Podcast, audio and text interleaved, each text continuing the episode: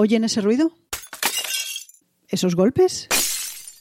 Son mujeres que a través de los siglos han ido dando golpes a un techo de cristal que ha impedido que los nombres de pintoras, músicas, profesoras, licenciadas, historiadoras, abogadas, políticas, escritoras, inventoras, ingenieras e ingeniosas pasen a la historia. Es un techo de cristal que tiene arañazos, que se rompió en algunos sitios, pero es un cristal que está hecho de un material que ha permitido que durante siglos no haya hecho más que reconstruirse. Es la tozudez de estructuras sociales milenarias que han protegido a este cristal. Muchas de las pioneras, las que hicieron esos arañazos y quebraron parte del techo en materia social y laboral, abrieron caminos por los que ninguna otra mujer transitó durante años.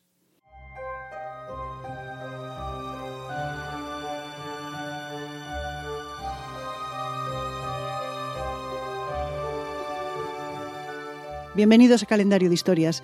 Soy Ana Nieto y les invito, una vez más, a repasar nuestra historia, a recordar a sus personajes y ver lo que nos queda de ello hoy.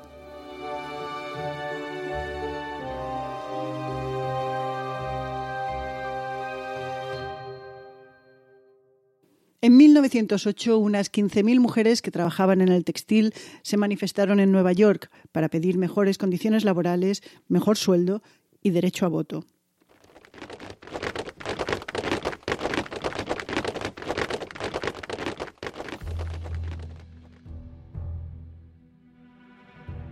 La democracia estaba lejos de ser una realidad cuando solamente la mitad de la población tenía derecho a elegir.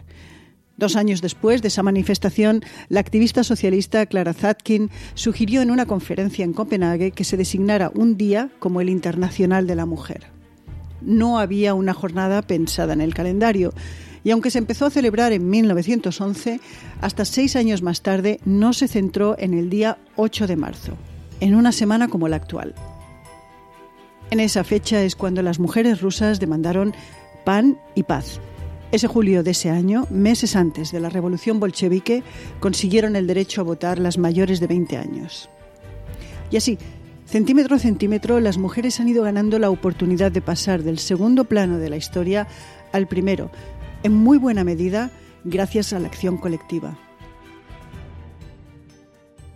Porque, como hemos dicho, hubo pioneras, pero muchas de ellas olvidadas, ninguneadas, silenciadas y olvidadas, deliberada o accidentalmente. En un podcast de historia como este, recordamos a algunas de las españolas que empezaron a agrietar el techo de cristal.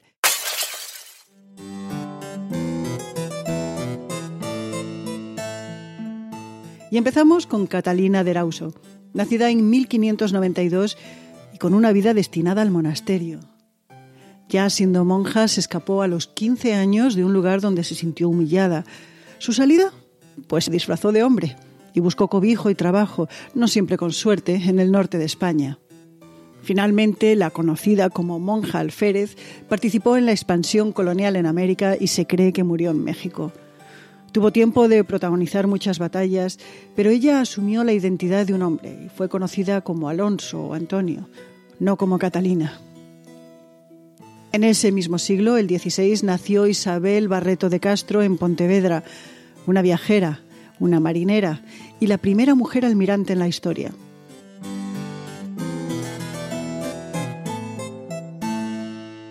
Una buena pedrada en el techo de cristal que quedó como un arañazo sobre el potencial que estaba por llegar.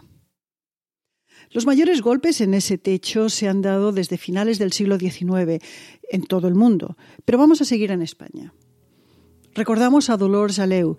Fue la primera mujer en ejercer la medicina. Barcelonesa, nacida en 1857 y fallecida en 1913. Su padre, un alto funcionario de policía, aceptó que estudiase medicina, pero le puso escolta y fue útil, porque más de una vez fue recibida a las puertas de la facultad con violencia. A pesar de ello, obtuvo buenas notas y quiso ser cirujana. El Ministerio de Educación le denegó la solicitud de presentarse a los exámenes para ello, y sorprendidos de hasta dónde había llegado, revisaron que de hecho aquella estudiante fuera una mujer. Otras dos mujeres, Martina Castells y Elena Maseras, también se licenciaron en medicina casi al tiempo, pero una falleció prematuramente y la otra ejerció como maestra. Dolores Aleu abrió un consultorio que también era un centro de formación para mujeres, pero problemas económicos obligaron a su cierre. Ella siguió trabajando y lo hizo también con uno de sus hijos que murió prematuramente, algo que ella sufrió hasta su muerte. Cuando Dolores falleció, su marido quemó todas sus pertenencias. Bordeando el final del siglo XIX nació Ascensión Chiribella Martín en Valencia. Ella estudió filosofía y magisterio, pero también quiso seguir los pasos de su padre, que era procurador en tribunales, e hizo la carrera de Derecho. Se licenció en 1922 y se cologió, la primera española en hacerlo. Otro buen golpe al techo de cristal. Feminista y republicana, tuvo que exiliarse a México. Una coetánea suya, María Bernaldo de Quirós, fue la primera mujer en ser oficialmente piloto de aviones. El título que la acreditaba como tal se expidió en 1928. María también fue una de las primeras mujeres en divorciarse durante el breve periodo de la Segunda República en el que aquello era legal. Y Federica Monseni fue la primera mujer española en ser ministra, y con ello se suma a un pequeño grupo en Europa en aquel momento. Tuvo a su cargo la cartera de Sanidad, Consumo y Asistencia Social apenas meses, desde noviembre de 1936 hasta mayo del año siguiente. Y recordamos también a Josefina Carabias, una de las pioneras del periodismo. En 1955 fue corresponsal en Estados Unidos para tres periódicos.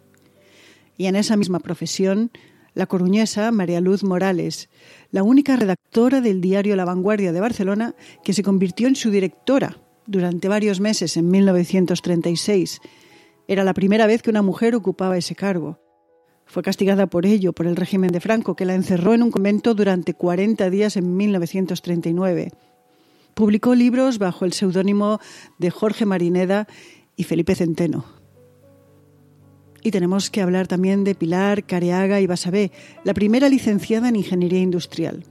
Nació en Madrid en el año 1908.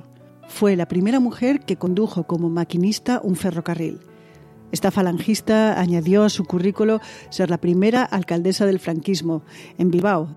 Incorporó a la mujer a la policía municipal y sobrevivió un atentado de ETA, el primer intento de asesinato a una mujer. Para los libros de historia queda también la valiente generosidad de las hermanas Lola, Amparo y Julia Touza Domínguez, tres gallegas que al conocer la adversidad de los judíos durante la Segunda Guerra Mundial ayudaron a escapar a unos 500 de ellos a través de España desde 1941. La Gestapo fue hasta Rivadavia en varias ocasiones preguntando por la madre que permitía estas huidas. Solo los judíos dieron con ella. La madre eran las tres hermanas. Su historia solo salió a la luz cuando murieron.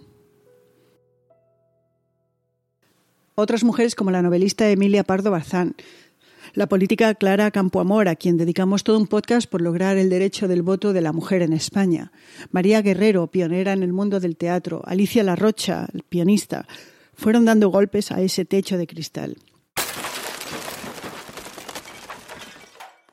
¿Y qué nos queda de ello hoy? Según las estadísticas oficiales, en 2018 se graduaron más mujeres que hombres en educación superior en España. El Instituto Nacional de Estadística dice que el 53,6% de los graduados son mujeres. El mismo instituto dice, por ejemplo, que de los 877.361 profesionales sanitarios colegiados en España en 2019, casi 600.000 son mujeres. La mujer se ha incorporado al mercado laboral es activa política y culturalmente, pero hay otros techos que no se han roto. Aún no hay igualdad salarial ni oportunidades en las cúpulas de responsabilidad. Falta mucho por hacer en conciliación laboral, estructuras legales y sociales que permitan que el mundo no solo se acomode a la oportunidad de los hombres, sino también a la de las mujeres. Aunque hay rotos en el techo de cristal, este sigue cubriendo a muchas.